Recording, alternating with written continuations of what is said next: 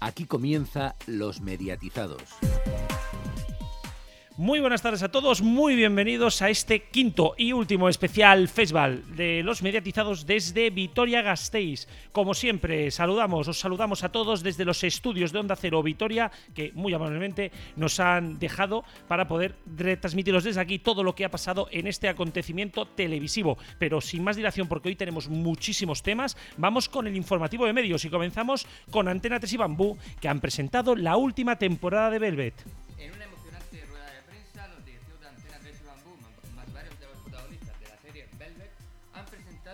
Última temporada de esta, que está formada por 11 capítulos y se podrá eh, y pondrá resolución a la historia de Ana y Alberto. No se descarta en el futuro hacer una secuela con algunos personajes de la serie. La temporada comenzará en octubre sin fecha conocida aún. La sexta presenta el documental Dentro de... Este nuevo programa de la Sexta, narrado por Cristina Pedroche, se adentrará en el trabajo y el día a día del Hospital La Paz de Madrid, el Hotel Palace, Iberia, Can Roca o el Corte Inglés. Para la realización de los documentales se ha utilizado una técnica de rodaje que permite observar sin, sin intervenir en los entresijos de los, estos colectivos.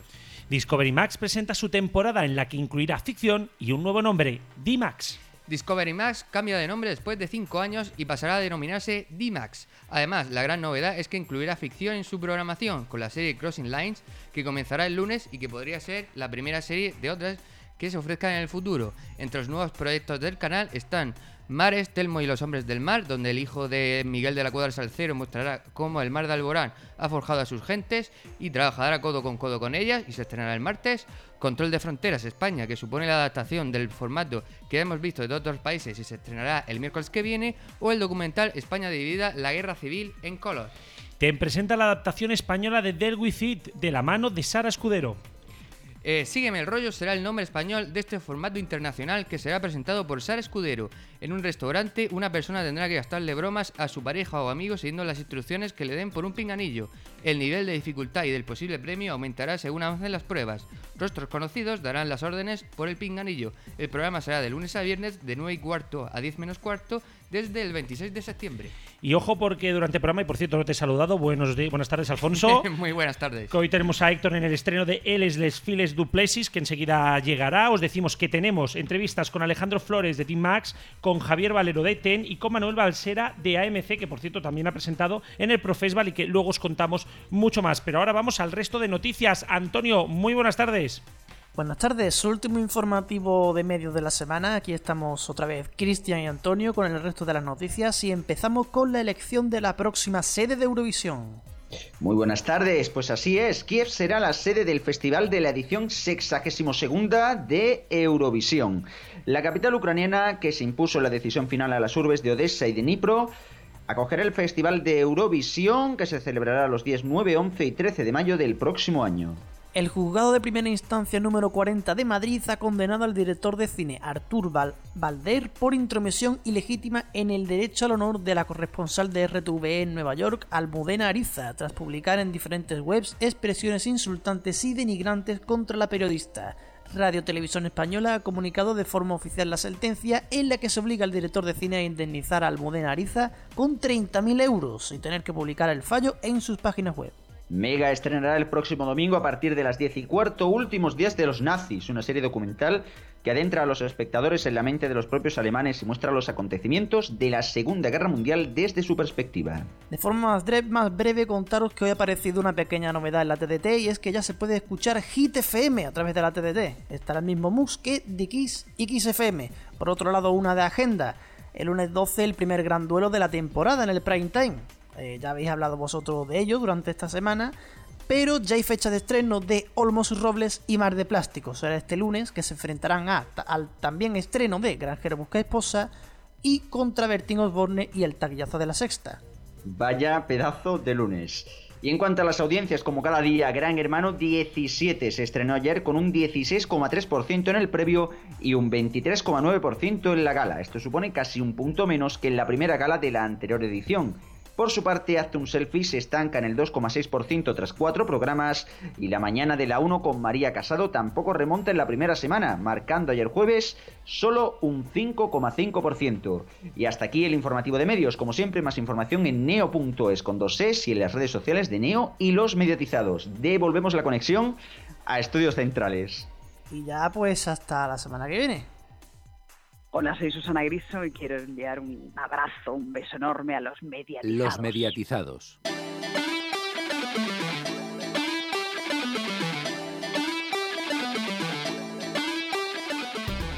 Ay, como me gustaría sentarme algún día con Susana Griso a entrevistarla. Pero bueno, señores, hemos tenido muchas entrevistas hoy, han habido muchas presentaciones. Vamos a ir una por una porque de verdad ha sido un día muy cargado y esta mañana hemos tenido el momentazo de todos los festivals, que es cuando Discovery Max nos trae su escenario y su representación y su, bueno, una barbaridad que luego os contaremos, habéis visto fotos en el Twitter. Pero antes de hablar de D-Max, qué mejor que hablar con su jefe. Él es Alejandro Flórez. Nos ha dado una entrevista muy larga, no solamente ha hablado de D-Max, ha hablado también de Eurosport. Así que sin más vamos a escucharla porque de verdad es muy interesante. Y cuando hablamos de canales temáticos, tenemos que hablar de- del más potente que nació en su momento y ahora mismo sigue siendo uno de los principales. Antes se llamaba Discovery Max, bueno, se sigue llamando a día de hoy Discovery Max, pero el lunes pasará a ser D-Max. Saludamos ya a su director. Muy buenas. Muy buenas, ¿qué tal estáis? Eh, nos habéis presentado una imagen, una imagen espectacular. Eh, ¿Qué nos depara este nuevo D-Max? Pues mira, es un, cambio de imagen que, que llevábamos tiempo planeando para alinearnos con nuestra marca D-Max, que es la marca internacional de canales más dirigidos al público masculino. Y bueno, hemos aprovechado para revolucionar no solamente la imagen del canal, sino meter un poco de mano también en los contenidos, eh, abrir el abanico de las cosas que ofrecemos pero muy importante, sin perder nunca eh, el espíritu Discovery. Y, o sea que el lunes 12, como bien decías, pasamos a ser D-Max. Eh, habéis presentado habéis presentado algunas novedades. La primera, no, bueno, lo más importante vendrá luego, ¿no? Pero la primera ha sido la apertura a la ficción. Eh, traéis Crossing Lines, el estreno en abierto, y vas a tener cine. Apertura a la ficción también de D-Max. ¿Qué esperáis de, de esta ventana? Pues mira, eh, tenemos muy claro que, que- que hay otras cadenas que pelean a un nivel muy alto, pero nosotros queremos darle el, el- el toque eh, D-Max, el toque que hemos dado siempre en Discovery Max, eh, tanto para las series, eh, buscando series pues que mm, normalmente no te encuentras en otras cadenas, en este caso Crossing Lines, es una producción europea, pero con equipos americanos, actores americanos, de investigación, que mm, estoy seguro de que a todos los seguidores de series como Mentes Criminales o CSI les va a encantar.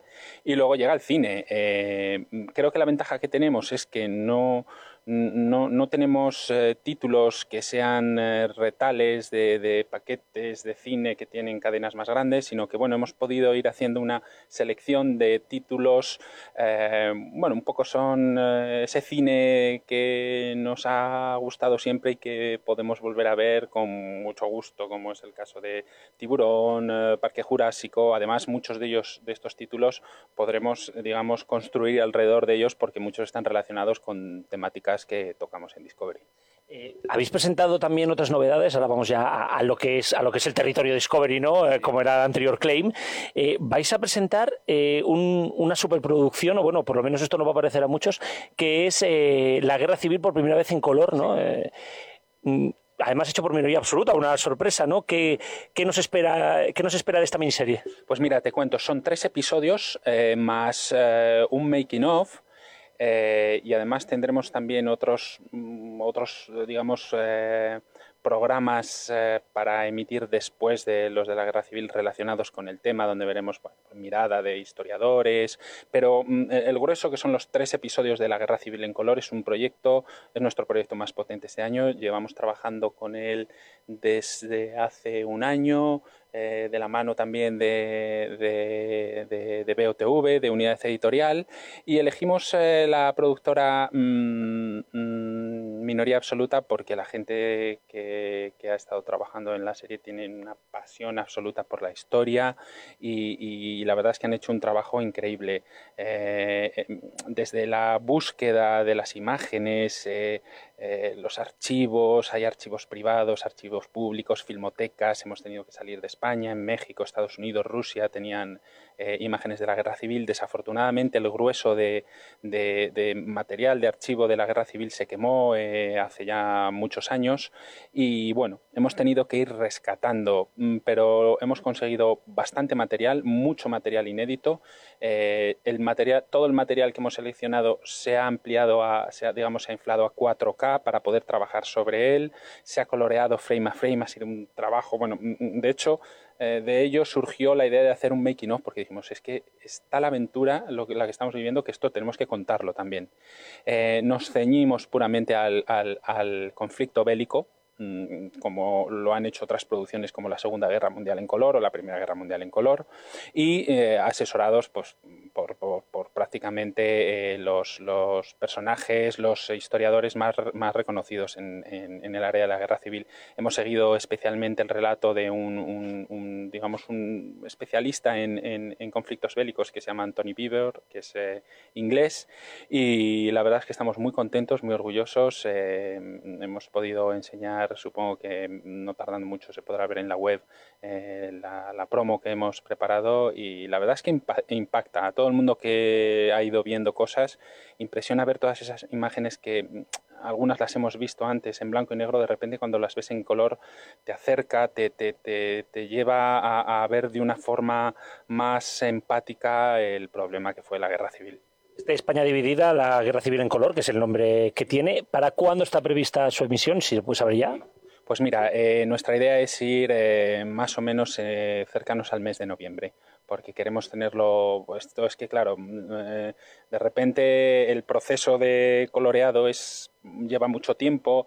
Mira, me comentaban que en los casos más complicados han tardado una semana para hacer siete segundos de emisión.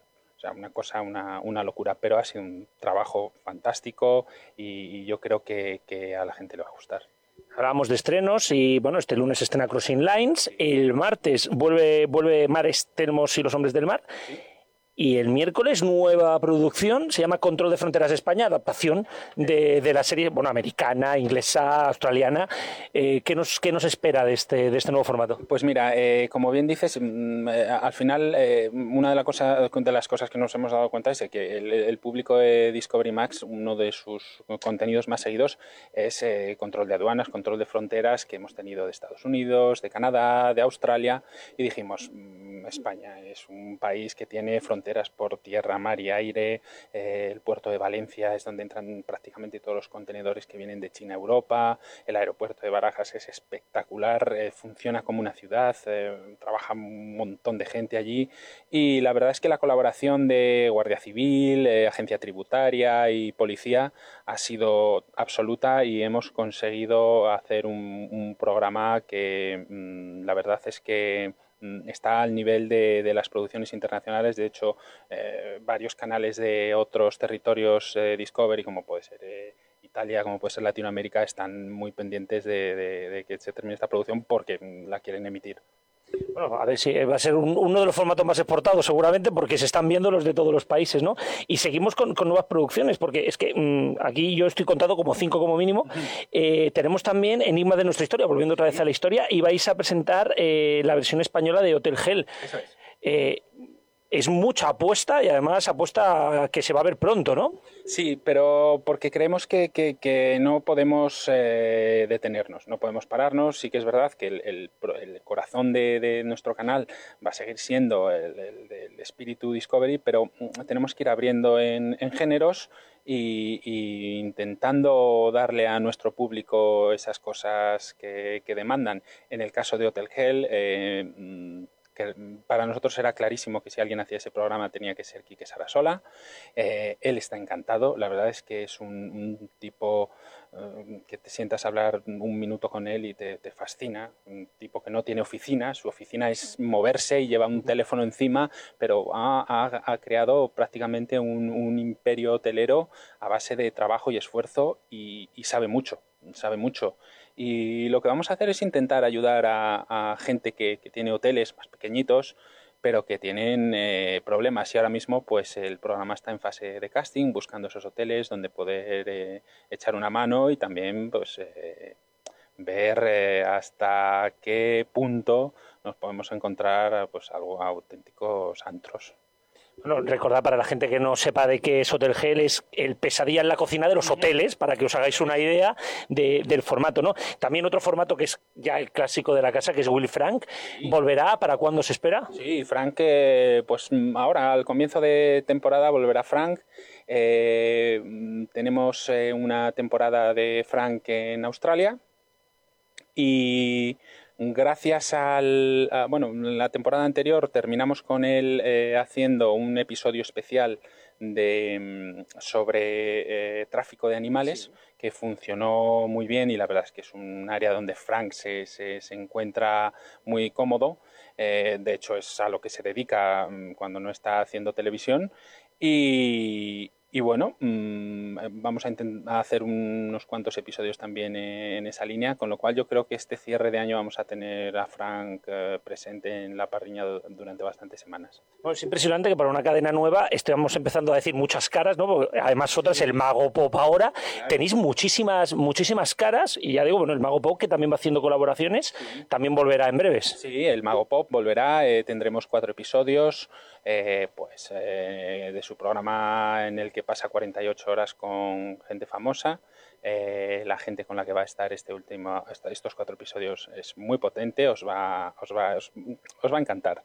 Y, es lo que nos toca, ir metiendo pues, gente que, que, al final eh, le vayan dando carácter, le vayan dando identidad al canal y bueno, nosotros tenemos que seguir intentándolo, trabajando, equivocándonos, porque este es un negocio de, equivocarse mucho, la verdad, pero, pero bueno, yo creo que, que, si miras atrás, cuando en el año 2014 pues hicimos, no sé si seis horas de Wild Frank y nada más, pues ahora hemos llegado a un, a un momento en el que el canal ya tiene otro peso, tiene mm, varios rostros que se identifican con el canal y estamos produciendo ya cercanos a las 100 horas eh, anuales, que para ser un canal pequeño de TDT, mm, mm, producimos al, mismo nivel que las cadenas grandes y estamos encantados. Y además nuestro producto eh, viaja por otros territorios de Discovery. Eh, Mago Pop yo creo que se ha emitido ya en más de 150 países y Frank, eh, la última vez que lo miré, estaba por encima de 60 países. el otro día estuvo en la oficina la persona que lleva Discovery en Colombia y decía que allí Frank les funciona muy bien en Colombia, Brasil, eh, México, con lo cual no solo intentamos hacer algo bueno para nuestros espectadores, sino que además mm, les sirve a otros espectadores de otros países. Es impresionante porque siendo uno de los canales pequeños de la TDT, contando las grandes, ¿no? Y luego estáis los pequeños, eh, quizás Discovery Max es el canal con más horas de producción propia, saltando nuestro CTV con sus directos y tal, ¿no? Pero hablamos de, producción como tal. Eh, Siempre mucha gente dice que la producción propia no es viable ni en la tele de pago ni en las cadenas pequeñas. Vosotros demostráis que, sí que lo puede llegar a ser. Claro, no solo, no solo es viable, sino que además eh, hacer tele sin, producir, pues es hacer una tele un poco coja. Así que es verdad que hay modelos de televisión en los que no hay producción, sobre todo en, en televisión de pago, pero nosotros creemos que apostar por la producción local es algo que el espectador agradece y que es probable que para un canal pequeño, eh, si tú eh, haces una correlación entre eh, el coste de la producción local y lo que esa producción local te revierte, pues igual no es rentable, pero en conjunto es muy rentable. ¿Qué tenéis previsto? Bueno, esto nos habéis presentado ahora el futuro. ¿Qué, ¿Qué, tenéis en mente que digas, esto nos gustaría hacerlo? No sé si ahora o en otro momento, pero ¿Cuál es, digamos, el objetivo de, de? Perdón, DX es aquí vuestro canal hermano, ¿no? ¿Cuál es el objetivo de DIMAX a, un medio plazo? Pues mira, nos gustaría eh, seguir explorando la línea de entretenimiento que queremos abrir con Hotel Hell. Mm, creemos que, es un, un, tipo de, de, contenido, un estilo de, programas que, nos van bien y hay, hay, varias cosas por ahí para hacer. Pero por supuesto, eh, seguir siendo fieles a nuestros, a nuestros géneros. Eh, eh, que llevamos prácticamente en el espíritu de Discovery, ¿no? Supervivencia, eh, temas de subastas, eh, temas de, impacto, de compromiso, de periodismo de investigación. Nos hemos dejado algo muy importante que es David Beriaín, que seguirá Cierto. nosotros haciendo, bueno, imagina, yo es que la verdad es que pienso en David Beriaín y es que siempre lo he dicho, podríamos hacer un canal solo con él porque mira, lo último que vimos, eh, que fue el ejército perdido de la CIA, que la verdad es que fue impactante, pues yo lo único que os puedo decir es que lo que viene es a más. O sea, yo a cada vez que viene a, vernos David y nos dice, mira, mm, tengo esta idea, yo paso un par de noches pensando a ver cómo le cuento yo a mis jefes el lío en el que se va a meter este tío. Pero al final luego eh, merece la pena porque hace un trabajo fantástico. Hablabas de abrir una ventana a la ficción, al entretenimiento. Eh, hay otra ventana que habéis abierto muy poquitas veces, pero la habéis abierto que es, que es la deportiva. Sé que no es ni el objetivo ni, ni el fin de Discovery Max, de, de, de, Max, aún no me acostumbraré. Eh, o sea, volveremos a ver otra vez Roland Garros en las próximas semanas y habéis pensado o tenéis previsto poder abrir la ventana, aunque sea deportes minoritarios o algo que digas, esto es muy Discovery, mm, sin ir más lejos, en los Juegos Olímpicos a futuros entra la escalada deportiva. ¿Habéis pensado? Pues mira, de los Juegos Olímpicos no hemos pensado nada. Esto está en una fase muy, muy, muy previa. Eh, pero no te voy a engañar, sí que es cierto que para nosotros el deporte ahora tiene un significado diferente desde que Eurosport ha pasado a formar parte del grupo Discovery y lo gestionamos nosotros. Eh, eh, no es la intención ni el objetivo de DIMAX, como decías, tener deporte, pero si mm, de alguna manera en algún caso puntual se puede complementar con la oferta de, Eurosport, pues ahí estará DIMAX, donde es cierto que el deporte no, no, resulta algo extraño, encaja dentro del espíritu del canal. Y que no ha funcionado mal en audiencias. No, en absoluto. lo cierto es que el deporte que hemos tenido en, en, Discovery Max nos ha ido muy bien. Pero nuestra apuesta grande por el deporte es en, es en Eurosport, donde a partir de yo creo el año que viene empezarán a entrar cosas nuevas, empezarán a entrar porque, porque mm, al final Discovery ha comprado Eurosport y es como el que compra una casa, pues ahora tiene que poner unos muebles bonitos. Yo creo que han empezado pintando la casa muy bien, comprando los Juegos Olímpicos del año 2018 al 2024 eh, y Vamos a ver qué más cosas nos, nos, nos, nos, traen del mundo deportivo. Sí, porque, a ver, sé que, sé que no lo vas a poder responder, pero la tengo que hacer. Eh, estas, estas Navidades de 2018, a partir de enero-febrero, tendréis los Juegos Olímpicos de invierno sí, y, y, se tienen que emitir en abierto. Creo que, si no me equivoco, son 100 horas eh, durante los Juegos Olímpicos de invierno y 200 de los de verano. ¿Os veis como Discovery Max, eh, como, como D-Max, siendo la cadena de los Juegos Olímpicos? ¿Os veis? Bueno, no, no es una opción a descartar. Eh, sí que creo que deberían, o sea, lo que tendríamos que hacer sería aplicar un poco la lógica y la sensatez e intentar que sea una, cadena más grande. Evidentemente, la primera opción tiene que ser televisión española. Toda la vida hemos visto los Juegos Olímpicos en televisión española y eso no debería de cambiar. Lo que sí que va a cambiar es que eh, tanto los Juegos Olímpicos de invierno como los de verano se van a poder ver como nunca antes en Eurosport. Completo, sé que están preparando eh, multifeeds, 3D, eh, eh, pruebas de realidad virtual.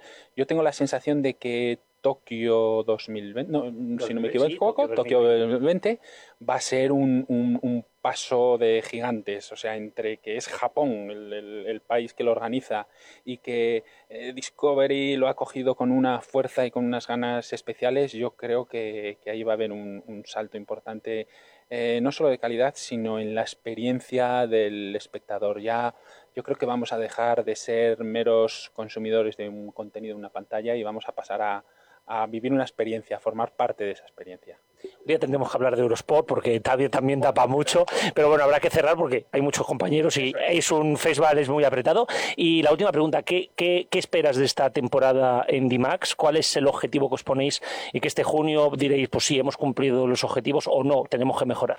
Pues mira, yo creo que eh, el objetivo es eh, evolucionar. Mm, por supuesto, la intención siempre es seguir creciendo. Eh, aunque bueno, esto es una carrera en la que no corres tú solo, hay otros participantes y tienes que, ser consciente de que hay veces pues, que los otros corredores eh, se alimentan y se entrenan mejor que tú, pero no quita para que sigamos haciendo las cosas de la misma forma, con la pasión, con la gente que trabaja en Discovery, la verdad es que es un, un gusto porque, porque, porque se vuelcan con el trabajo, lo disfrutan y espero que, que, el canal eh, consiga evolucionar hacia lo que queremos, hacia ser un canal un poco más abierto, sin perder nuestros, nuestros orígenes y que siga siendo un canal que cuando mm, te preguntan dónde trabajas, la gente te mire con, con cierta envidia porque sí que es verdad que el canal transmite eh, que es un lugar fantástico, la verdad. Bueno, pues Alejandro, muchísima suerte con el estreno de D-Max este lunes. Recordar, este lunes lo podréis ver, la nueva imagen, y mucha suerte con toda la temporada y con todos los estrenos. Y a vosotros con el programa. Muchas gracias. Y bueno, pues vamos ya a hablar de todo lo que ha pasado, porque madre mía, lo de lo de D-Max ha sido, ha sido una de las presentaciones, Alfonso, más potentes. Pero primero tengo que saludar a- aquí a mi, a mi izquierda, no, derecha, no, que yo también que disléxico soy. Pau, muy buenas. Buenas. Bueno, eh, Alfonso, ya de primera es espectacular la presentación de D-Max, o sea, no se puede decir otra cosa. Por lo menos a nivel de, de- de- de revestido. Sí, efectivamente. Eh, aparte, los que habéis asistido otros años al festival, ya habéis comentado, me habéis comentado a mí que Discovery lo suele hacer así todos los años. Y efectivamente ha hecho una entrada muy espectacular para, para la presentación de su nueva temporada. Para explicaros, ha sido un túnel del tiempo que nos ha llevado desde Discovery Max, desde su nacimiento, hasta D-Max, ¿no? Yo creo que ese, además, yo creo que ha sido como idea genial, más allá de que pueda ser más o menos espectacular, como idea genial. Y, y bueno, ha sido, ha sido bastante interesante y además nos ha dado, y ahora ya entrando a la entrevista, nos ha dado algunas exclusivas. eh, lo de los Juegos Olímpicos, o sea, Sí. que no nos lo ha explicado en la rueda de prensa y aquí sí, ¿no? Exclusiva los mediatizados. Bueno, Discovery Max lo que quiere, bueno, D-Max, tenemos que empezar a pronunciarlo bien, quiere que sea, bueno, Eurosport, de Discovery, quiere que sea Televisión Española quien emita los juegos. Esto es un titular importante. Sí, es un titular, pero no sé si llega a ser sorprendente o no, porque, bueno, como él le ha dicho, es sería un poco la lógica, ¿no? Que Televisión Española continuará eh, emitiéndolos. Bien, bienvenido, estamos en España, lo de la lógica no... Bueno, se supone.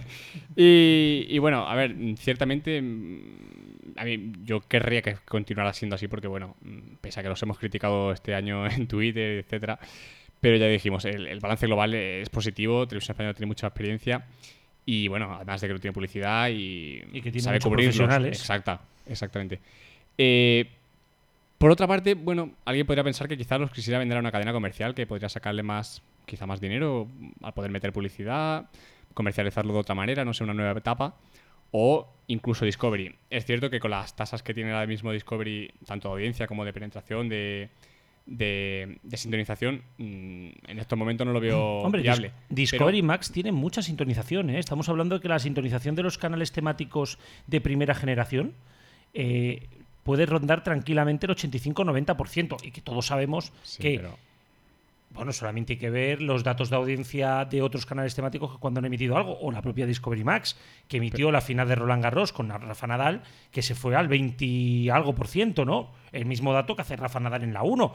Ni un poquito más ni un poquito menos, ¿no? Entonces, no sé, yo creo que en parte tampoco, tampoco sería ningún problema. Fíjate, sí que sería un problema que lo emitieran en TEN. Sí, pero estamos hablando de unos Juegos Olímpicos, ¿eh? no, hay, que olvidar eh, de lo que estamos tratando.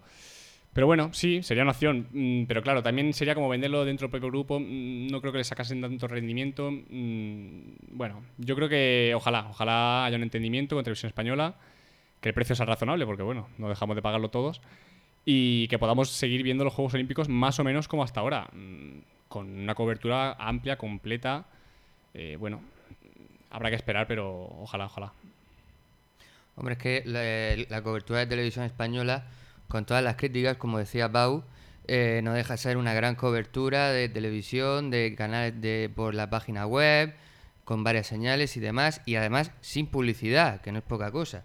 Porque eh, tanto si se emitiese por Discovery Max o por otra cadena privada, que además va a tener difícil eh, cubrirlo con tantos y tan buenos profesionales como Televisión Española, tendría además bloques de publicidad que todavía nos haría más críticos con, con la cobertura. Así que sí, esperemos que sea Televisión Española quien ofrezca esos 100 horas de los Juegos de Invierno y 200 de los Juegos de Verano. Como mínimo. Sí, como Como mínimo. mínimo, porque en algún otro país se están llegando a acuerdos donde se van a ver seguramente alguna más.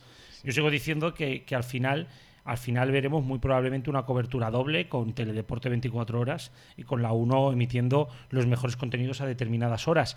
Porque, porque incluso a la propia Eurosport le interesa que determinados contenidos se vean en abierto porque es propia promoción para la propia Eurosport.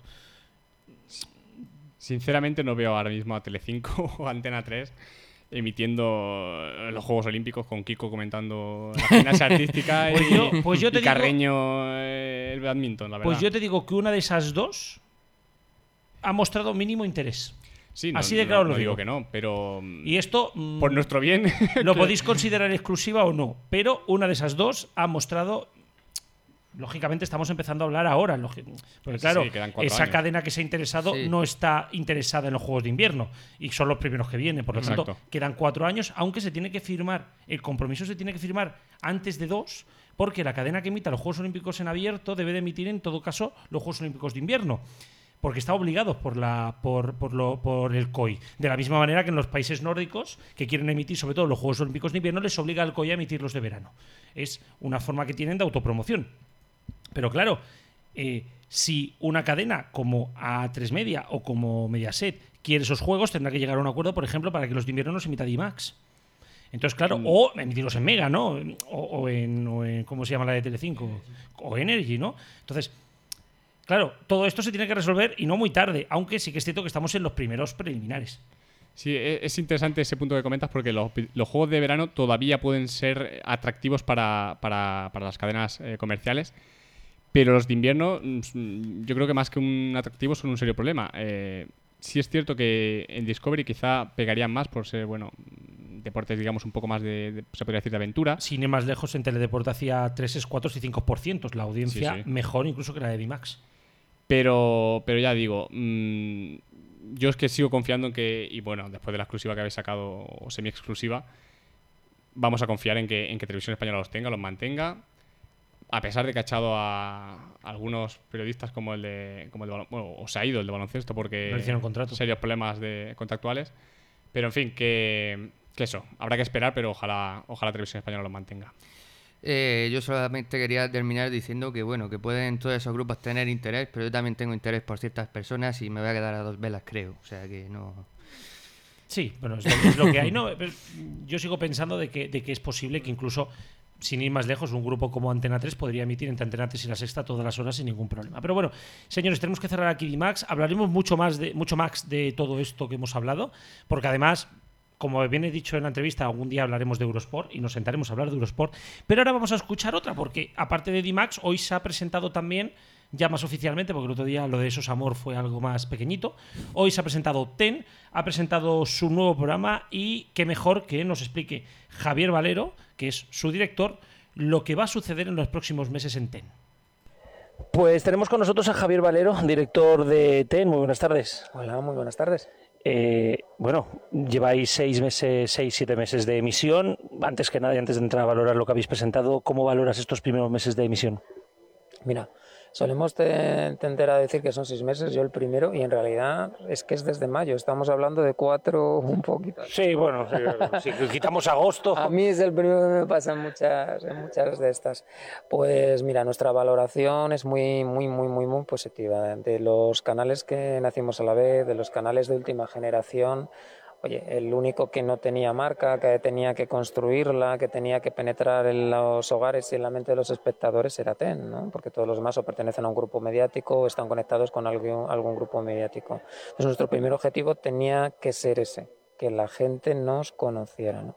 Ese objetivo lo damos por cumplido. Nuestro siguiente objetivo era que nos conociera la gente, que es nuestro hueco, la búsqueda de, del espectador que te abre la puerta de su casa, que coge el mando y, y y, lo, y te conecta. Y también lo hemos conseguido, hemos insistido muchísimo en el perfil, en que el espectador nos reconociera y, y, eso lo hemos conseguido. El otro ejercicio tiene que ver también con los anunciantes, que son al final los que pagan todo esto y estamos también encantados y muy contentos de los resultados obtenidos. ¿Y qué nos toca ahora? Nos toca seguir creciendo, porque aunque la cobertura técnica de, de un canal como el nuestro puede llegar a alcanzar al 90% de la población, los datos de sintonización de todos estos canales de última generación eh, están en torno a la mitad. Y eso, pues, oye, afecta a las audiencias, ya sabéis que esto es un entorno competitivo, la fragmentación y demás. Entonces, bueno, todos eh, nosotros lo que buscamos ahora es tener productos, estamos hablando de producción propia, que nos hagan reconocible y diferentes para el espectador. Y esta es la etapa que inauguramos ahora en septiembre, ¿no, Tony? Sí, precisamente hablas de producción propia, es lo que habéis traído al festival. Es la, sois la cadena más pequeña, la cadena pequeña que más productos ha traído. Presentasteis el miércoles Eso es Amor y hoy habéis presentado pues Sígueme el rollo. Eh, ¿Esta producción propia va a ser la única o, o cuántas horas de producción tenéis previsto hacer en breves?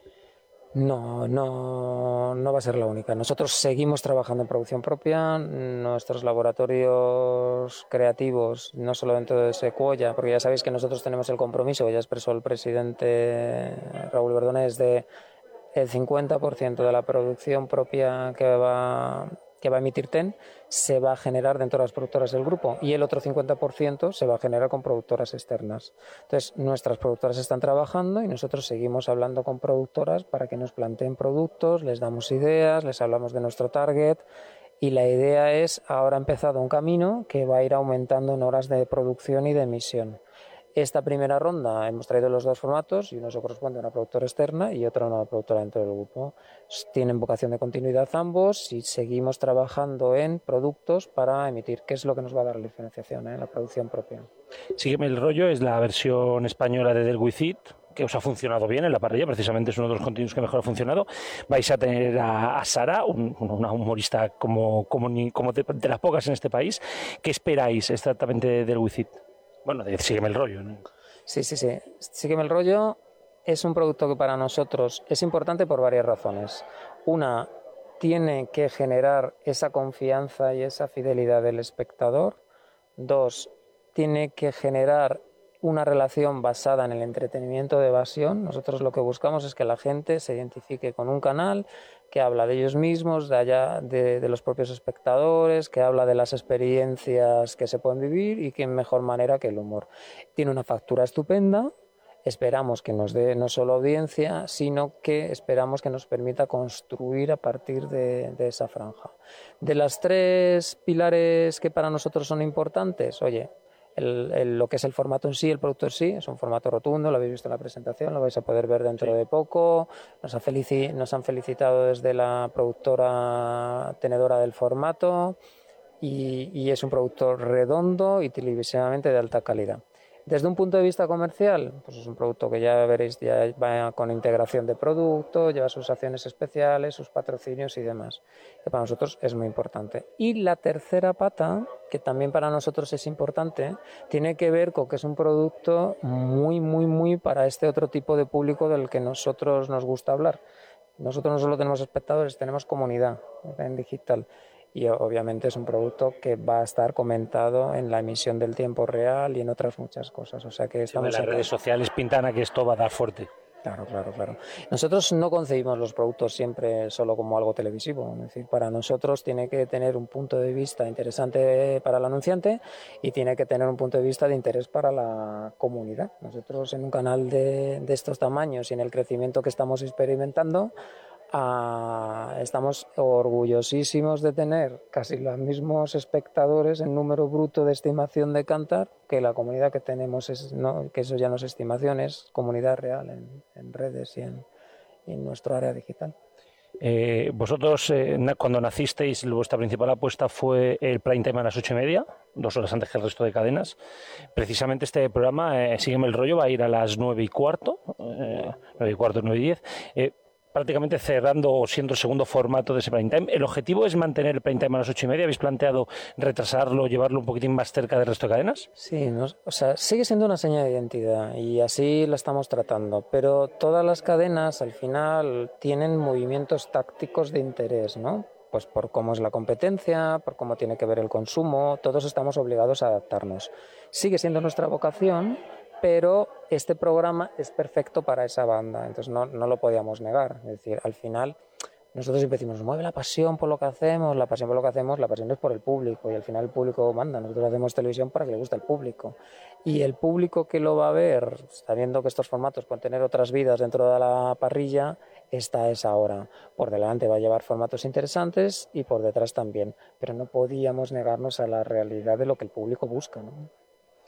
Eh, también tenéis un formato que salpica toda la parrilla, que es Ten News. ¿Habéis planteado poder hacer un informativo a lo mejor con presentador, aunque fuera un informativo cultural, ¿eh? como, los que tenéis? ¿Habéis planteado dar ese pasito adelante también para marcar señal de identidad? Sí. Sí, hemos tenido reflexiones, sobre todo al principio, pero de momento no va a ser así.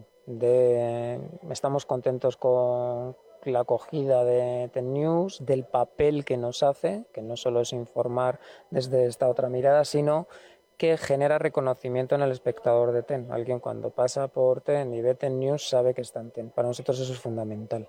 Probablemente hagamos algún cambio de tono, adaptándolo a la nueva realidad que vamos a tener en otoño en el canal, pero nos planteamos cambiar estructuralmente, con un plató, un set y demás. Sabéis que TEN es un canal que no marca ideología política, que da información de lo que sería la otra mirada de la información, y que ese tono le pega más a este tipo de, píldoras que hacemos que a un informativo más clásico.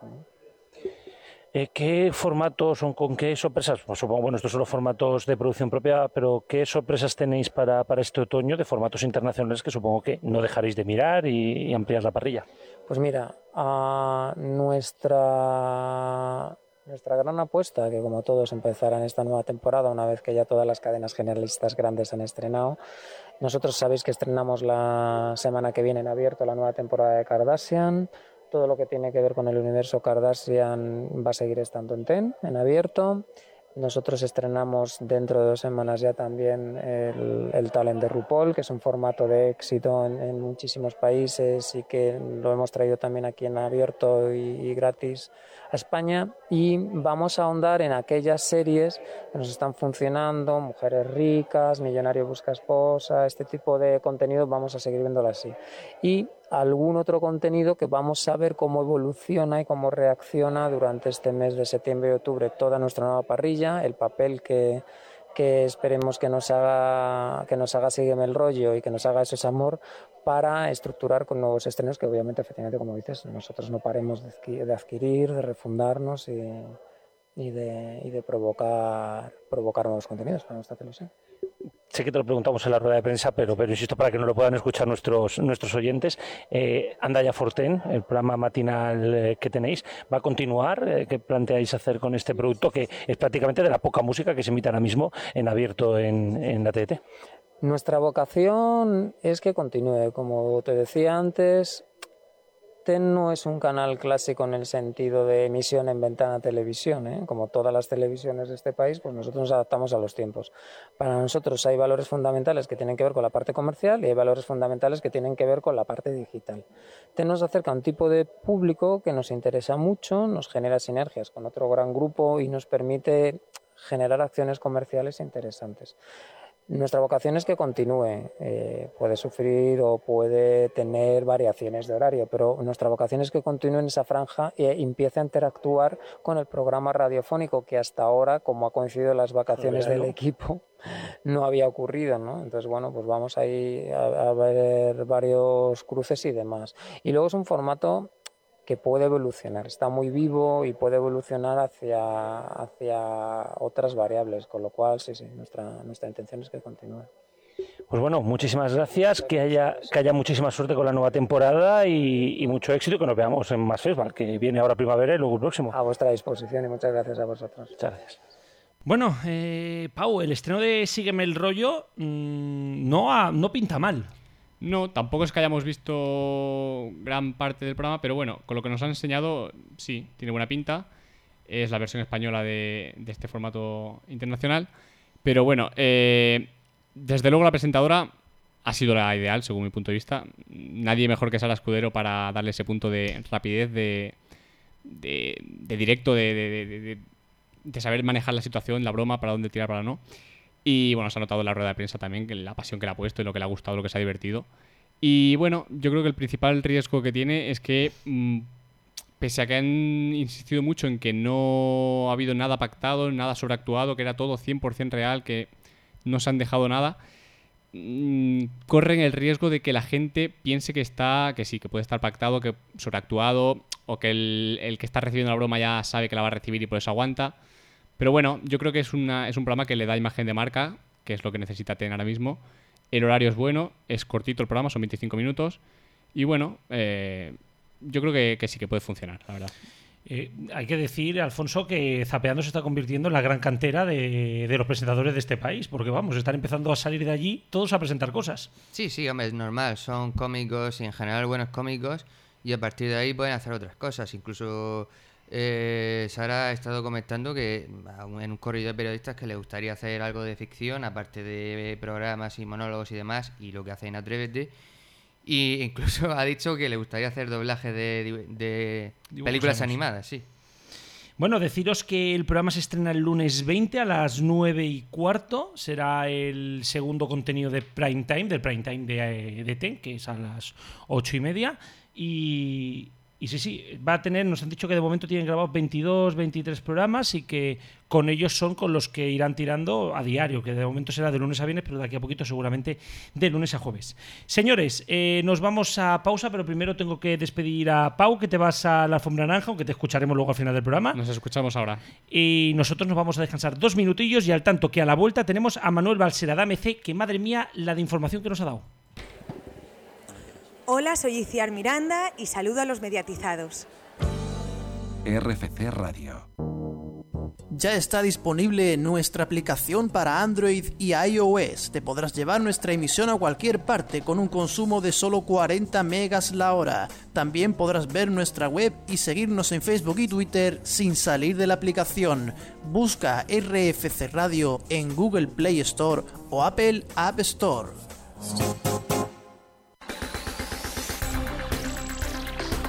Las listas de éxitos suenan en RFC Radio los fines de semana. La actualidad nacional e internacional, las listas de los cinco continentes en Top 40 Star los fines de semana por la mañana en RFC Radio con Alexis González.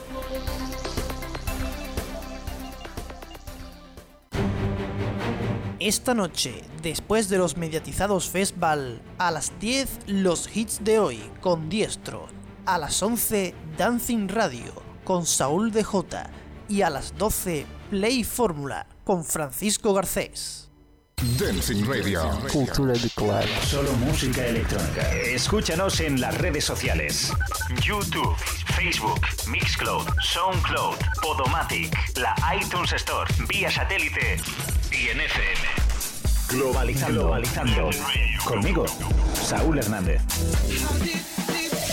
Una hora en Dancing Radio. La mejor música de los 80 y los 90 suena aquí. Play Fórmula. Esta sí es la fórmula de tu generación. Play Fórmula.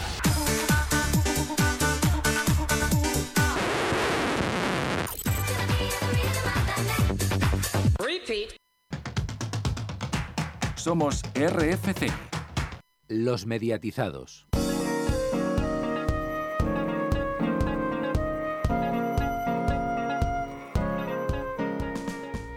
Y bueno, eh, lo dicho, lo prometido es deuda, volvemos de publicidad y saludamos ya a quien ha realizado la entrevista a Manuel Balsera, porque claro, hoy nos hemos tenido que dividir en dos, así que nuestro técnico, muy buenas tardes, Rubén. Muy buenas tardes desde la cocina de la radio.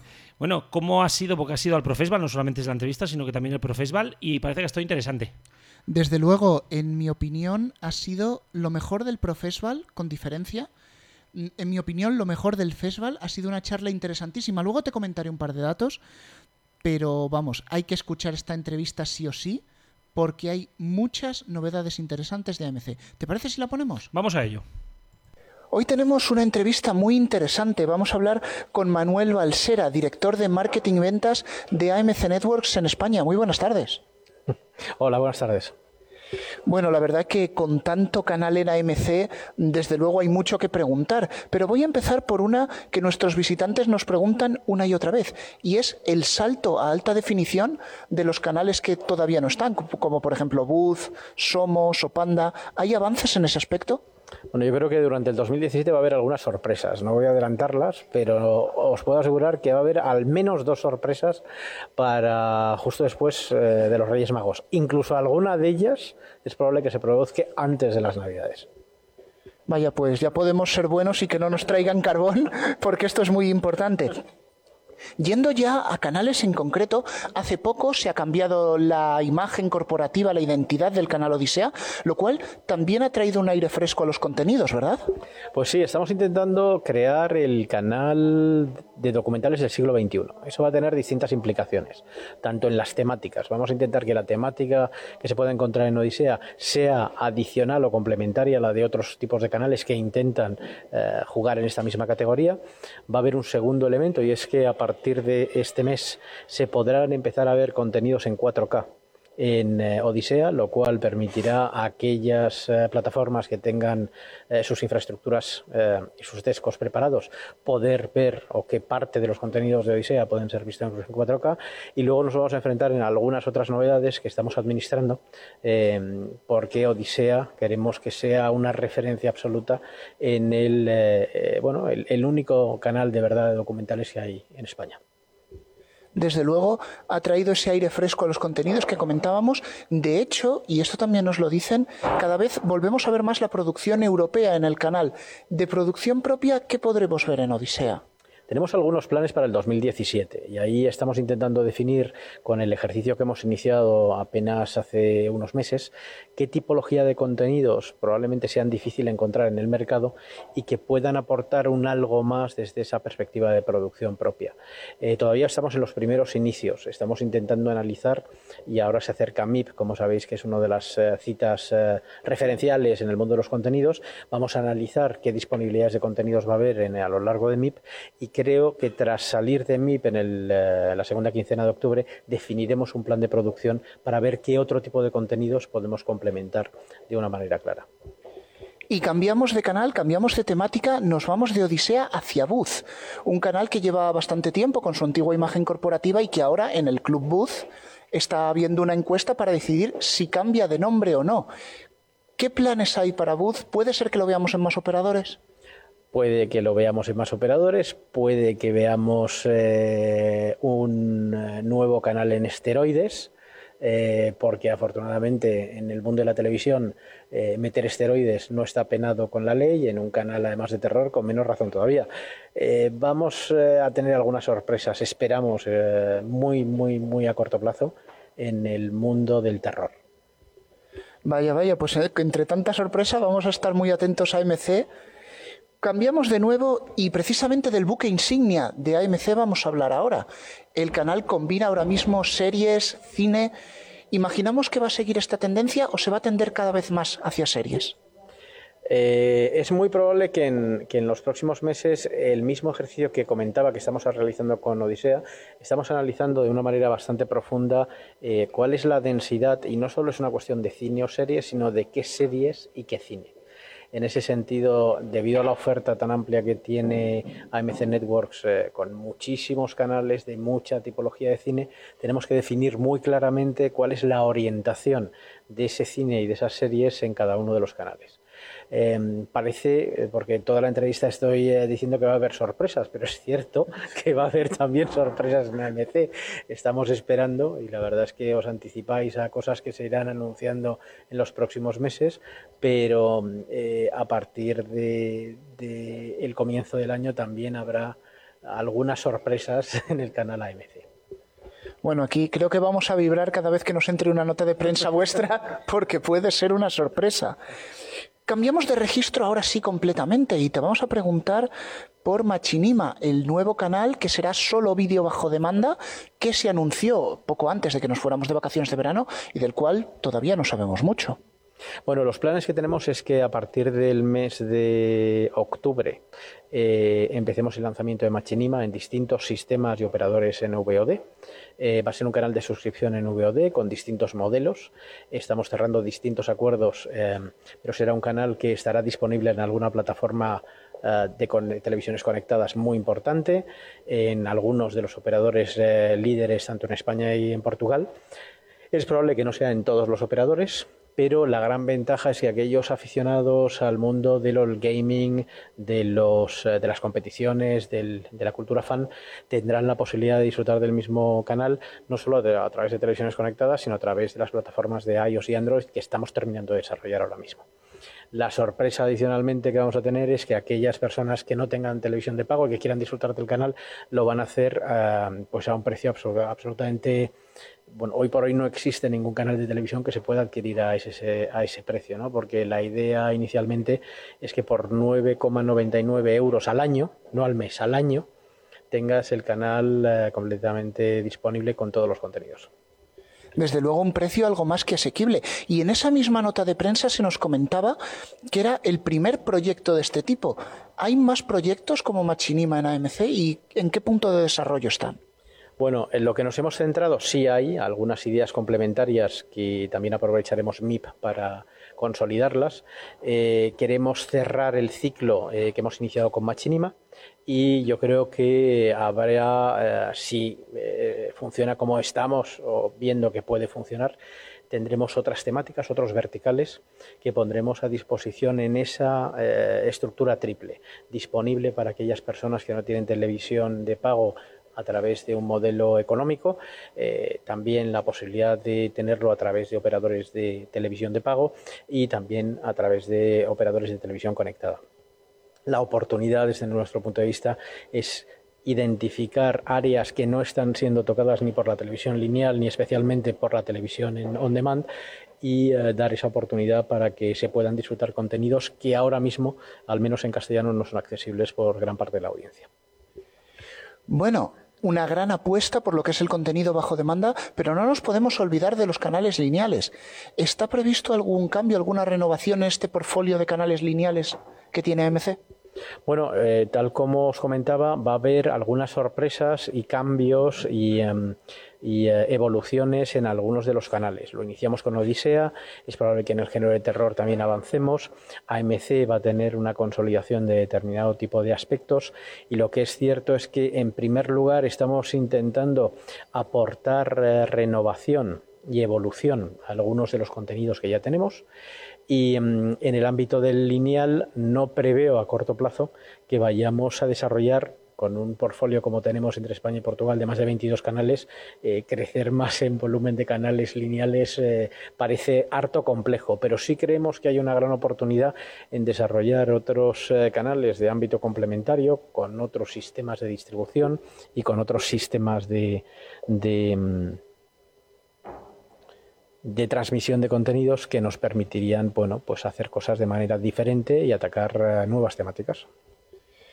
Pues Manuel, muchísimas gracias. Una entrevista que nos ha dejado tanto sorprendidos como con ganas de más de saber cuáles serán esas sorpresas. Un poquito de paciencia, nada más que unos meses y iremos administrándolas para que además por toda la audiencia pueden ser digeridas de manera adecuada. Pues muchas gracias, Manuel. Gracias a vosotros, un placer.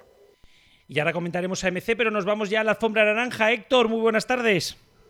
Hola, buenas tardes. Pues mira, estamos aquí en la alfombra naranja del último día de festival, la parte de la gala de clausura de mañana.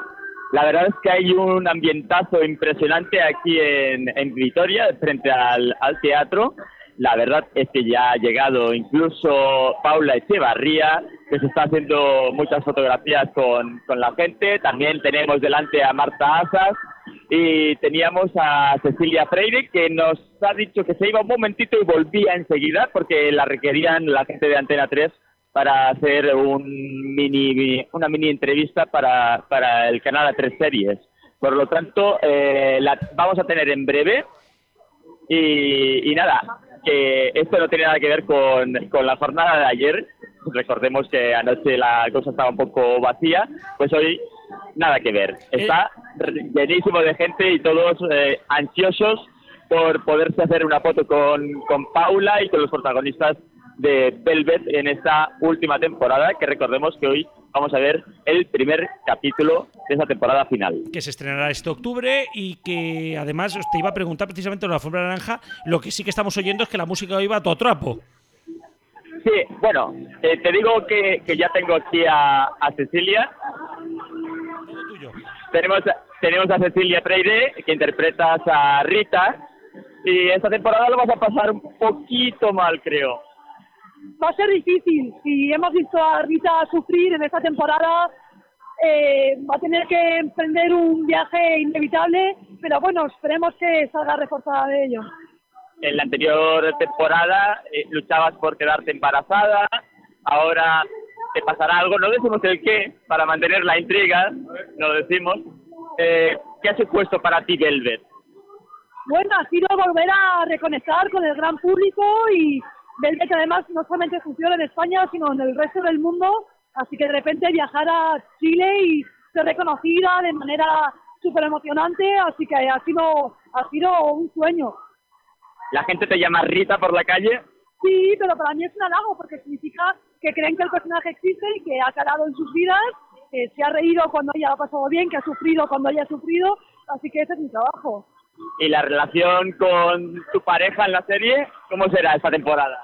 Bueno, pasan cinco años, entonces eh, se incorporan nuevas eh, figuras en nuestra vida a modo de renacuajos y eso siempre pone a prueba la relación, pero Rita y Pedro se quieren mucho, o sea que esperemos que puedan eh, sortear los obstáculos. ¿Y qué te parece la acogida de la gente de Vitoria?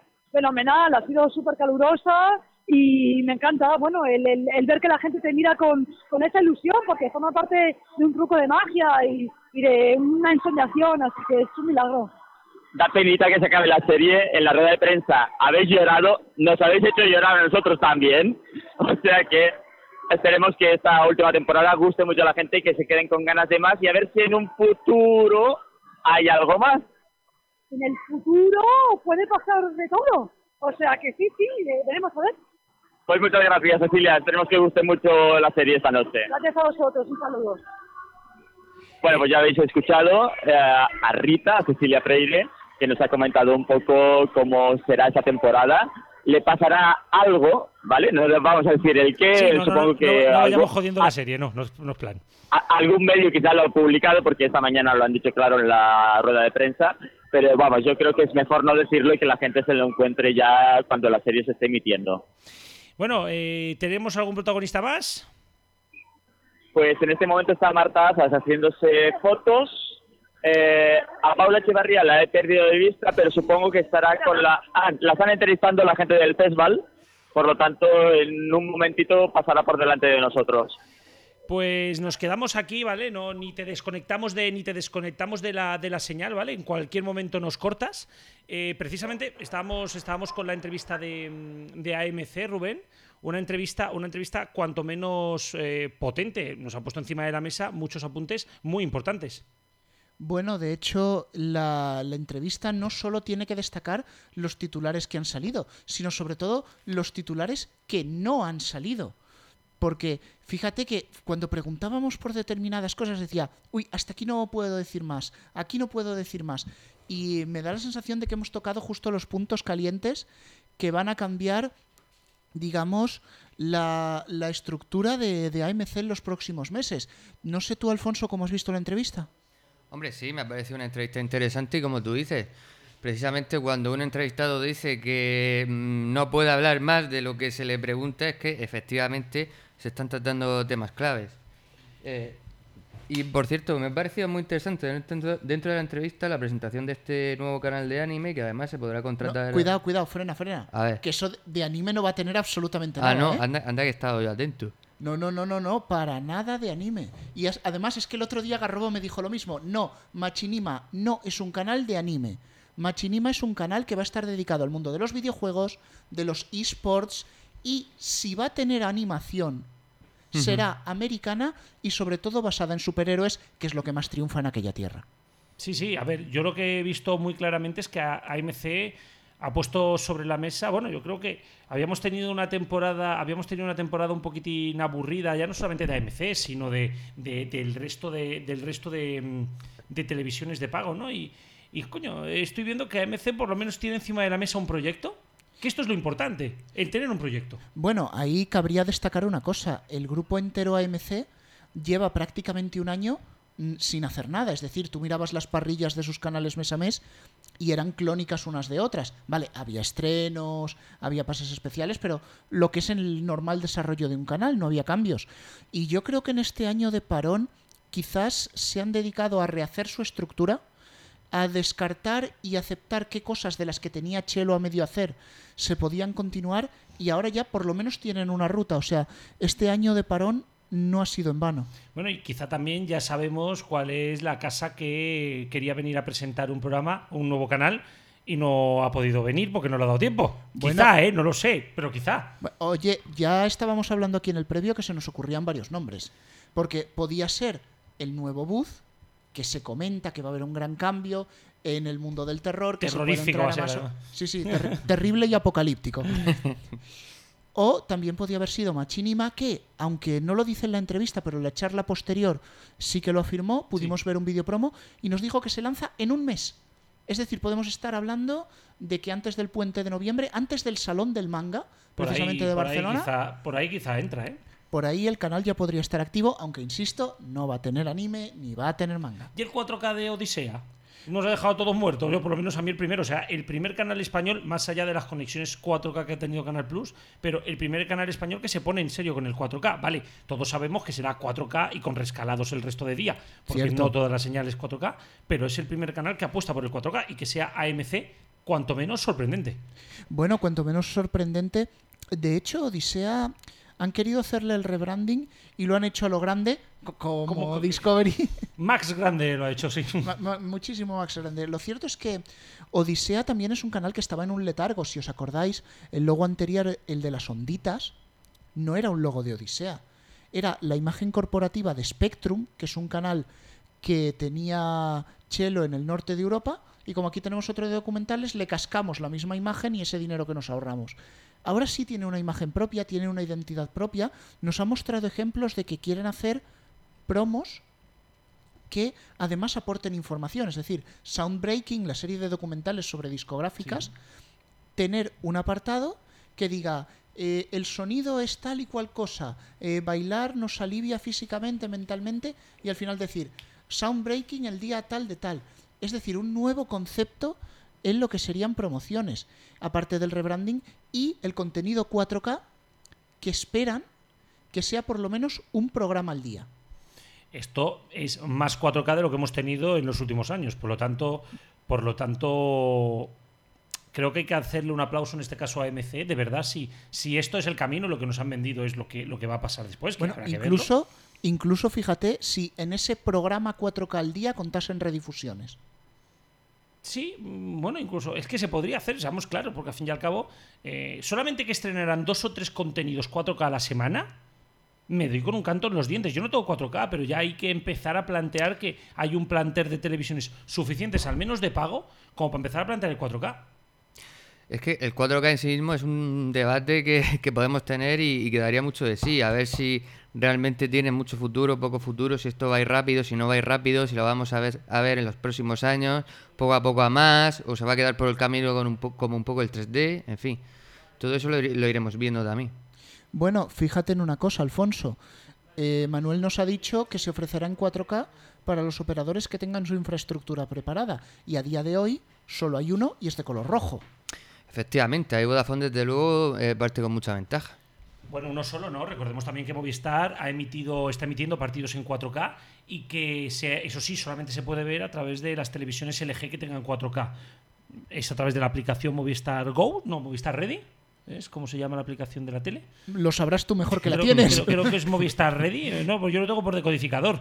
Pero así, Movistar Ready, porque Movistar Go era la, eh, lo que sería Zombie después, lo que se transformó en Zombie, que ahora es Movistar TV Online.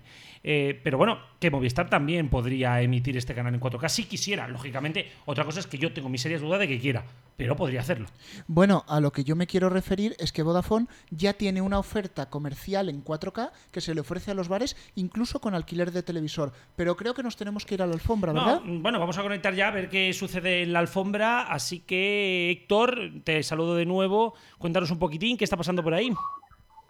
Pues eh, en este momento va Paula a posar para los fotógrafos.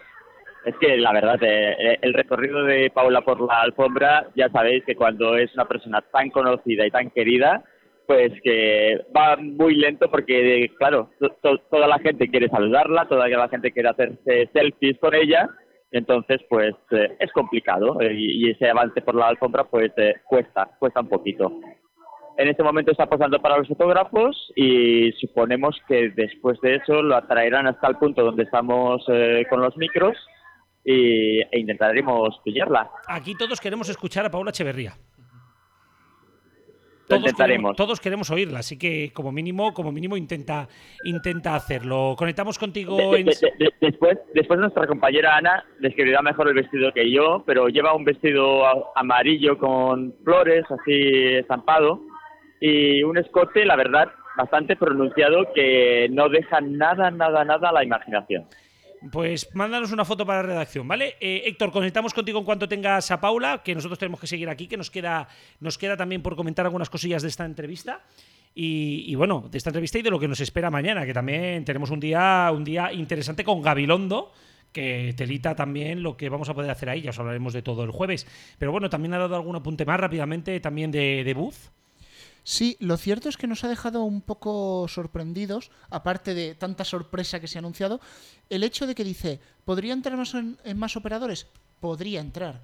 ¿Quién te dice que el rebranding de Booth no entre, por ejemplo, a Movistar? Es que Movistar está ahora mismo falto y ha ampliado, y ha ampliado los ha ampliado las calles de canales para poder dar cabida a, nuevos canales. Por lo tanto, no me extrañaría. Yo creo que ahora mismo Movistar ya no está en un punto en el cual no acepta canales. Otra cosa es que no va a aceptar canales, sobre todo de cine, porque, porque sí que es cierto que. mm, que está un poquitín chungo, pero bueno, no sé, a ver por dónde va el terror. Si va a través de la serie, yo creo que sí que tendrá cabida Movistar. Ahora, como apunte al cine únicamente, ahí tengo mis serias dudas de que Movistar le dé cabida, sobre todo porque es que el cine no tiene más. O sea, el cine acaba en el 30, en el 31 va 13, en el 32 va 10, en el 33 no hay nadie, en el 34 comienzan los deportes. Por lo tanto, cine, cine, dudo mucho. Ahora bien, que muevan a lo mejor tenía algo y entre. Bueno, ya te digo, si solo cine, tengo mis dudas. Si se incluye series y lo venden como un canal de entretenimiento o de series y no tanto como un canal de cine, yo creo que sí que puede tener un espacio Movistar. Bueno, yo creo que lo puede tener independientemente, ya que es un canal de cine de terror, una temática que, de manera íntegra me refiero, no cubren los canales de Movistar que tienen acción, comedia y otros géneros. Y como último apunte, y haciendo un poquito de resumen porque sé que hay más temas, tenemos que no piensan aumentar el portfolio de canales lineales, es decir, todos los proyectos nuevos están yendo hacia el vídeo bajo demanda. Lo justifican y yo creo que tienen razón en el hecho, dice, tenemos un portfolio de 22 canales en España y en Portugal, añadir más señales mm, es un poco absurdo, ¿no? Pero sin embargo, no descarta que haya cambios. Bueno, será cosa de ir viéndolo en las próximas semanas, iremos hablando de ello. Eh, como al final del programa hoy tenemos que despedir, creo que sería bueno, sería bueno comentar lo que nos espera eh, para esta semana que viene. Sí que deciros que tenemos una entrevista pendiente, se nos ha quedado la entrevista con Teresa Fernández Valdez de Bambú, que muy probablemente abrirá el programa del próximo jueves, así que todos muy pendientes porque, porque tendremos que hablar de ello, pero nos espera mañana un día muy interesante, como ya he dicho, con una rueda de prensa que es para nosotros por lo menos una de las más esperadas. Sí, efectivamente, la de Iñaki Gabilondo, que en principio no sabíamos exactamente por qué venía al festival, finalmente nos hemos enterado de que le dan un premio.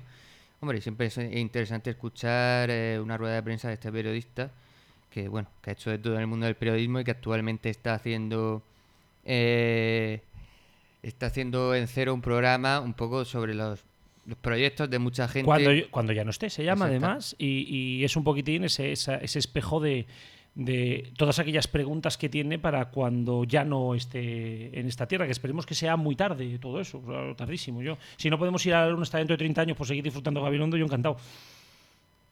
Y también tendremos la comida de ProIntel, si no me equivoco, hablaremos de ProIntel y también está la carrera por el freno. Y además, por supuesto, tenemos la gran clausura, de lo que os hablaremos todo el jueves que viene. Y además tenemos entrevistas que nos hemos guardado y tal, pero lo que vamos a hacer es, yo creo, porque van siendo horas de volver, de volver a conectar a la alfombra naranja para que Héctor nos cuente qué ambiente hay por allí y a ver si de una maldita vez tenemos a Paula Echeverría. Pues, a ver, el ambiente sigue igual. Lo único que tengo una mala noticia para vosotros, la- el personal de prensa de A3 Media eh, no ha dejado que más que el, el Correo TV la entrevistase y ahora están simplemente los medios propios de A3 Media, A3 Series, eh, con ella y, y no va a conceder más entrevistas. Bueno, es normal en gran parte porque, porque, a ver, es la más esperada y como dije el otro día, al final este festival no somos solo los periodistas, sino que es también el público y los periodistas hemos tenido esta mañana para hablar con ella. Eh, nosotros estábamos hablando con mil cosas más y no podía hablar con, ell- con Paula, pero es momento también de que esté con la prensa, ¿no, Héctor? Ay, que esté con el público. Que con el público, exactamente con el público, con su cadena, que es la que va a emitir la serie, obviamente, y, y claro que tienen que crear eh, un poco de comentarios en la red y todo eso, y tienen que tener material posible para, para emitir en A3 series y supongo que también habrán conectado con el informativo en directo de Antena 3. Sí, bueno, llevan todo el día en Antena 3 hablando de- del estreno de la última temporada de Velvet. Eh, no hemos podido hablar de ello, ya hemos anunciado que la entrevista irá más tarde, pero ¿qué te ha parecido, qué te ha parecido a ti, Héctor, que has podido visionar? ¿Qué te ha parecido lo que hemos podido ver en, en la rueda de prensa de Velvet? Bueno, pues eh, en esta última temporada de Velvet, la cuarta, arranca cinco años eh, después del el final del anterior y nos encontramos a unos personajes que han madurado, que han evolucionado. Ana, Ana Rivera ya se ha hecho más famosa y, y es una modista de, de renombre. Eh, se recibirá una, una carta y, y averiguarán que Alberto en realidad no, no falleció en aquel accidente de avión, sino que estaba por ahí, ya, ya veremos dónde, y veremos eh, si se produce ese esperado reencuentro entre Ana y Alberto, un amor imposible, un amor que ha pasado por muchas etapas y que, y que todo el mundo pues eh, espera que sí, que se produzca ese, ese reencuentro y que finalmente triunfe el amor, que sería un final eh, que, que es el que todo el mundo espera, pero quizá nos sorprenden y el final es una cosa totalmente diferente y no sé, tendremos que ver toda la temporada para ver cómo termina. Y ya, para irnos despidiendo desde aquí, desde la alfombra naranja, pues tengo a mis compañeros Pau Cazorla, Ana Álvarez, Ana del, del blog Lo Quiero Ya, que en qué dirección se puede encontrar. Hola, buenas noches. Pues se puede encontrar en Lo Quiero Ya, Mayanita, blogspot.com. Bueno, vamos a lo que vamos, Héctor. Hoy sí, hoy sí. A ver, ¿cómo van los de Belgrade? Por favor, hoy ha sido una alfombra naranja que está a la altura de este festival. Por Dios. Eh, las chicas Velvet. Voy a empezar por la rueda de prensa de esta mañana, que es que iban las tres espectaculares. Pablo Echevarría llevaba un mini vestido de manga larga de Dolce y Gabbana, blanco con estampado de hojas de, palmera verdes con las sandalias a fuego. Iba espectacular. Marta Asas, me ha sorprendido Marta Asas. Qué guapa es. También llevaba un vestido largo, camisero en tonos azules de Jorge Vázquez, unos zapatos de corte salón en tono plata, espectacular. Cecilia Freire también iba guapísima con un vestido de Dolores, de Dolores Promesas, estilo baby doll, azules, con el cuello rojo, a tono con los zapatos. Y ahora en la alfombra lo que me esperaba Héctor. No han defraudado. Las chicas Velvet eh, iban guapísimas. Eh, Cecilia Freire con un vestido largo, rojo, con toda la, la, la espalda escotada. La verdad es que los vestidos rojos siempre llaman mucho la atención y la verdad es que iba guapísima. Eh, Marta Azas con un vestido de terciopelo verde musgo, con toda la espalda con unos brocados dorados, guapísima. Sí, el producto estrella, Paula Echevarría, ¿nos ha sorprendido? Pues no, porque iba ha estado a la altura, como esperábamos, con un vestido en color amarillo pistacho, que me acabo de inventar este color, pero es que lo he visto y he dicho, esto es amarillo pistacho. De- Desde mi posición parecía amarillo limón. No, yo pensaba que era amarillo limón, Héctor, pero luego lo hice de cerca y era más tono amarillo pistacho. Lo vamos a dejar. ¿Qué tal? Eh, bueno, el escote, el escote, pues era escote por delante y por detrás. Mm, el vuelo del vestido majo le quedaba, la verdad es que muy bien. Eh, bueno, la verdad es que Paula Echevarría no, no defrauda nunca porque se ponga lo que se ponga, es que está guapísima. Eh, bueno, hoy terminamos el ranking, entonces empiezo por el ranking femenino.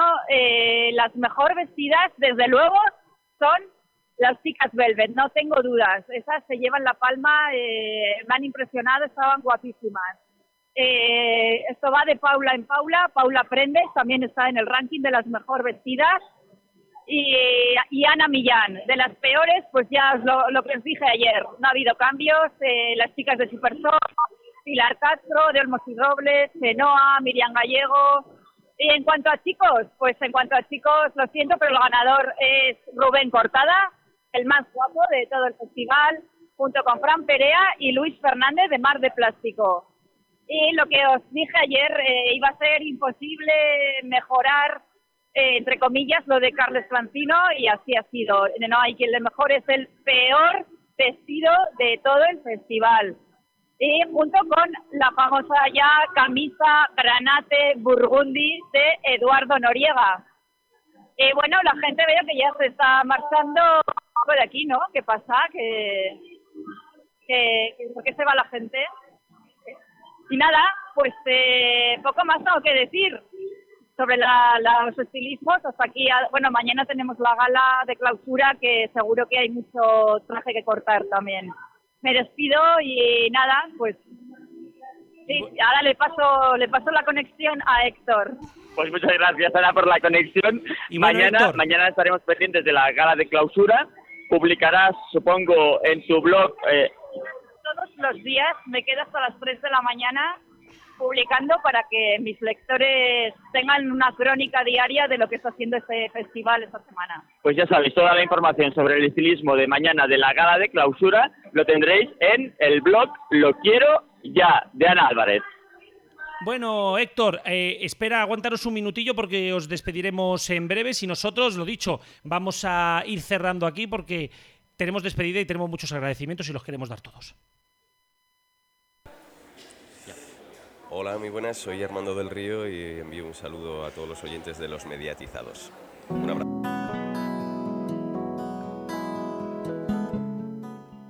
Y bueno, señores, hoy más que nunca queremos, queremos hacer muchos agradecimientos. Son las 10 menos 10. Creo que es, va siendo hora de que tengamos un poquitín más de calma para despedirnos que habitualmente.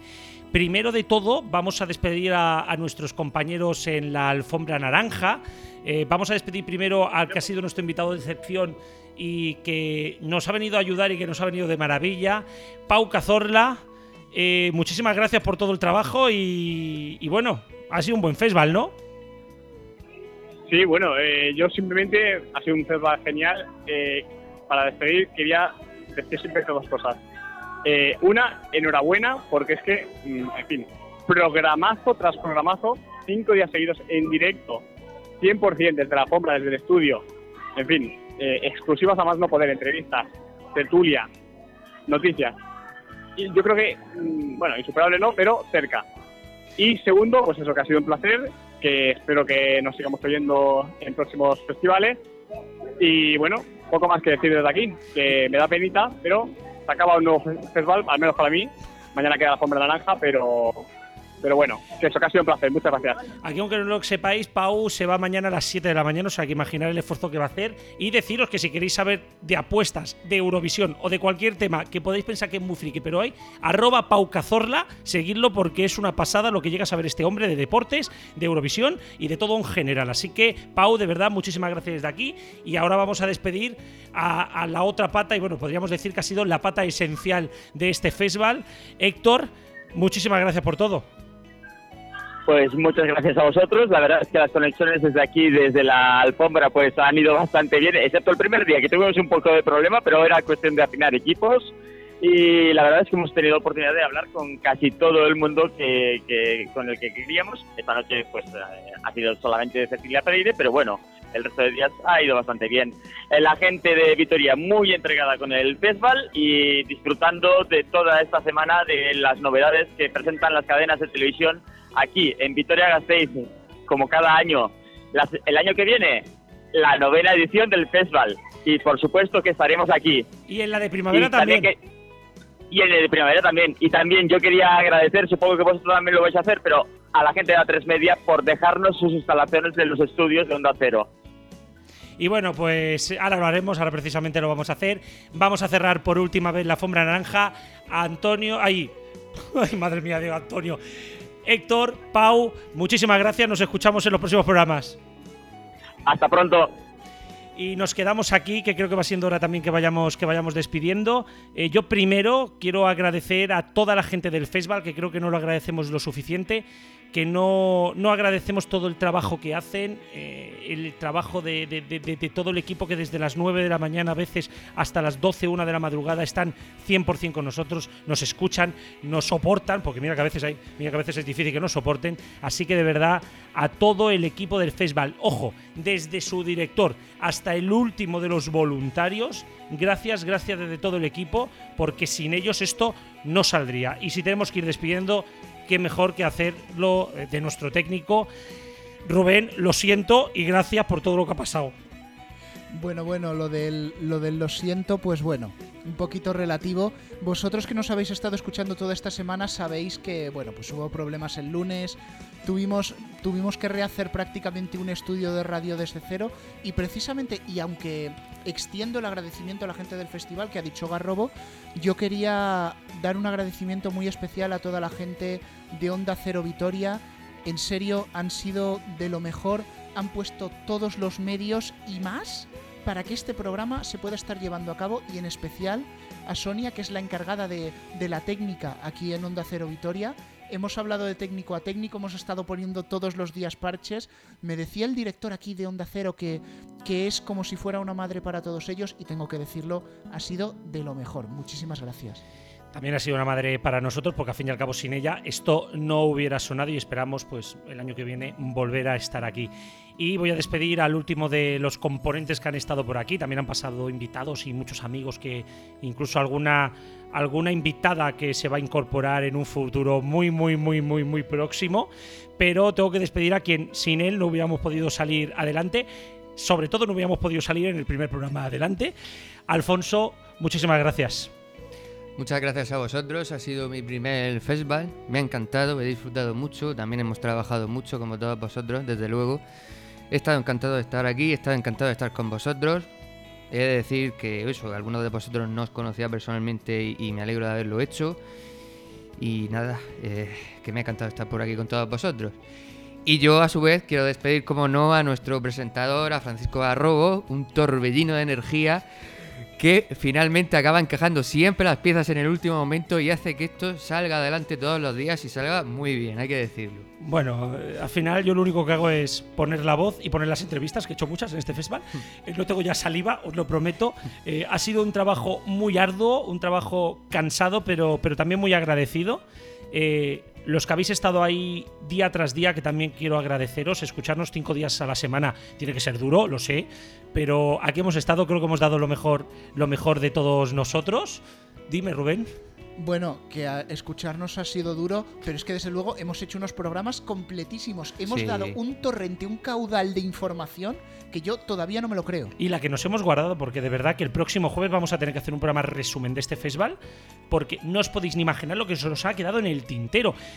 Yo para eso os emplazo a que este fin de semana os los volváis a escuchar para que vayáis procesando todas las noticias que hemos dado estos Sí, días. sí, sí. Y nada, de verdad, quiero, quiero agradeceros a todos los que nos habéis oído y quiero agradecer también a todo el equipo. Esto fue una locura que se me ocurrió ya hace cuatro meses tranquilamente y que hoy, a día de hoy, eh, se ha podido hacer.